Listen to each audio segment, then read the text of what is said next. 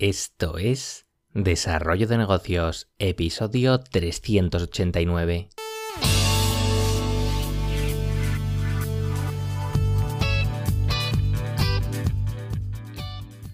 Muy buenos días, ¿qué tal? ¿Cómo estás? Bienvenido, bienvenida de nuevo al podcast Desarrollo de Negocios, el programa donde ya sabes hablamos de ideas, de casos, de estrategias, de mentalidad, de todo aquello que puede ayudarte a crear y mejorar tus propios proyectos online. Al otro lado del auricular ya lo sabes, Álvaro Flecha me puedes encontrar en álvaroflecha.com. Y hoy toca de nuevo reflexión sobre un tema que bueno, seguro que has oído hablar de él muchas veces, no es nada nuevo, pero bueno, siempre se le puede dar otra vuelta y sacar aprendizajes. Y precisamente pues vamos a hablar del manido tema del síndrome del impostor, un, asunto del que seguro pues eso, ya estás al tanto, puede que incluso estés un poco saturado de él, pero tranquilo, que no te voy a machacar demasiado con terminologías que no te aportarían nada y me centraré en algunos consejos para que lo intentes superar. Y por si has vivido en una cueva durante los últimos 20 años, pues te voy a resumir rápidamente en qué consiste este síndrome, porque si eres alguien pues que atribuye sus logros a la suerte, que sientes que no mereces estar donde estás, eres alguien que evita empezar nuevos proyectos por miedo a no estar a la altura, te sientes incómodo ante los cumplidos por, por tu trabajo. Pues ante todo esto, si sufres muchos de estos casos, pues es posible que estés bajo el síndrome del impostor, Vamos, al final estás en una situación de, duda eterna sobre ti mismo, sobre tus habilidades, sintiéndote que no eres lo suficientemente bueno y que nunca vas a serlo.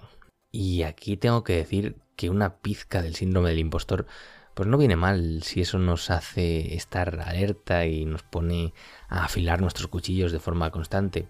Pero vamos, solo una pizquita, porque este estado mental no es demasiado saludable, que digamos. Eh, peor sería sufrir el efecto contrario, el conocido como efecto Dunning-Kruger, un caso que se da en personas que sin tener competencia se valoran a sí mismas como altamente competentes. Pero bueno, una vez ya he puesto sobre la mesa en qué consiste este término que seguro que ya, ya conocías, vamos a tratar de, de solucionarlo si es que lo sufrimos. Ya que, bueno, seguramente alguna vez te haya sentido así, puede que ahora te sientas así, o puede que te pase en el futuro, o bueno, es algo bastante recurrente. Así que vamos con tres claves eh, para superarlo, que no son mías, sino que las escuché de boca de Ali Abdal, un youtuber del que ya te he hablado en otras ocasiones. Y es que en su caso, uno de los momentos en los que experimentó este síndrome de impostor fue cuando pues lanzó un curso para desarrollar estrategias a la hora de, de empezar en YouTube. Era un curso con un coste, pues bueno, bastante, bastante alto y él mismo dice que no tenía demasiadas expectativas acerca de que se apuntase mucha gente. Pero ocurrió justo lo contrario y fueron pues cientos las personas que, pagaron bastante dinero por recibir estas clases. Y ahí fue cuando pues le entró el miedo y empezó a dudar de sí mismo. ¿Quién era él para dar ese curso? Había personas más capacitadas. Además, él tampoco había reinventado la rueda con, la información del curso. Al final, todo se basaba en, información que había ido recopilando en otros canales, en libros, eh, y con el tiempo pues la, la fue poniendo en práctica. Y aquí está una de las claves por las que muchas veces nos saboteamos. Creemos que nuestras ideas, por el hecho de, ser nuestras, pues no aportan nada nuevo y no son para nada valorables.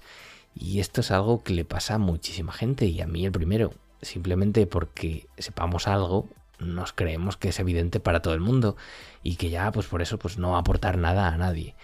Y sobre esta teoría ya habló Derek Sivers y la tituló Obvious to You, Amazing to Others.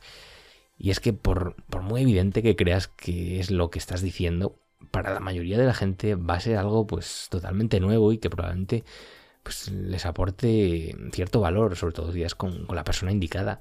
Así que hora de quitarse el miedo y empezar a valorar más aquello que, sabes y que decides compartir. Y bueno, vamos con el siguiente truco que nos da Ali y tiene que ver con, el efecto foco, algo de lo que te hablé no hace demasiado tiempo. La cuestión es que a Ali eh, pues, eh, le ofrecieron en su día un puesto de director adjunto en unas clases de teatro en las que participaba eh, y claro, él no tenía ninguna experiencia como, director, pero bueno, igualmente aceptó el puesto. Ahí fue cuando empezó a comerse demasiado la cabeza, ya que lo primero que hizo fue comenzar a, compararse con el otro director, ya que era alguien que contaba con, muchos años de experiencia a sus espaldas, que sabía mucho del tema. Y claro, las comparaciones ya se sabe, son, son odiosas. Y la prueba de fuego para Lee fue cuando tuvo que coger la, batuta y empezar a dirigir. En el mundo del teatro hay por lo visto una fase en, la que los actores tienen que hacer ciertas, no sé, tonterías para, para calentar, para estar más sueltos. Y Ali tenía que ser, claro, el primero y, dirigir la sesión para, para que los demás le, siguiesen. Pero claro, él, estaba aterrado ya que temía que, que nadie siguiese, le siguiese el rollo y, se quedase él solo pues haciendo muecas extrañas. Pero no fue así, todo el mundo le siguió y nadie se preocupaba nada más que, de seguir las indicaciones, nada de, juicios ni cosas raras. Y, aquí es donde entra en juego el efecto foco que vendría a ser eh, la falsa creencia de que todo el mundo pues está pendiente de nosotros y nos miran con lupa a la espera de juzgarnos.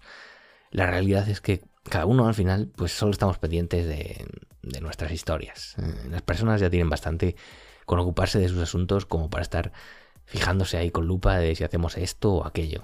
Y a mí también me ha pasado mismamente con este podcast, que a veces me creía que lo que decía por aquí pues era demasiado trascendental, que todo el mundo iba a estar juzgándome, que bueno, que unos dramas que, que eran tonterías al fin y al cabo.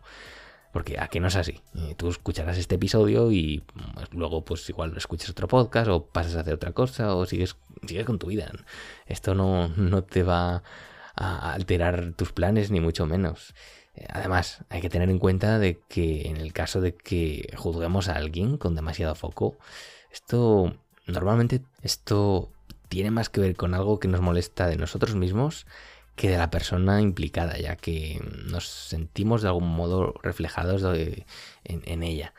Así que, resumiendo, no te creas que eres el centro del universo y sigue adelante con lo que tengas que hacer, porque al final, seas juzgado o no, pues es que no va a importar. En cualquier caso, es algo que escapa de tu control, así que tira millas.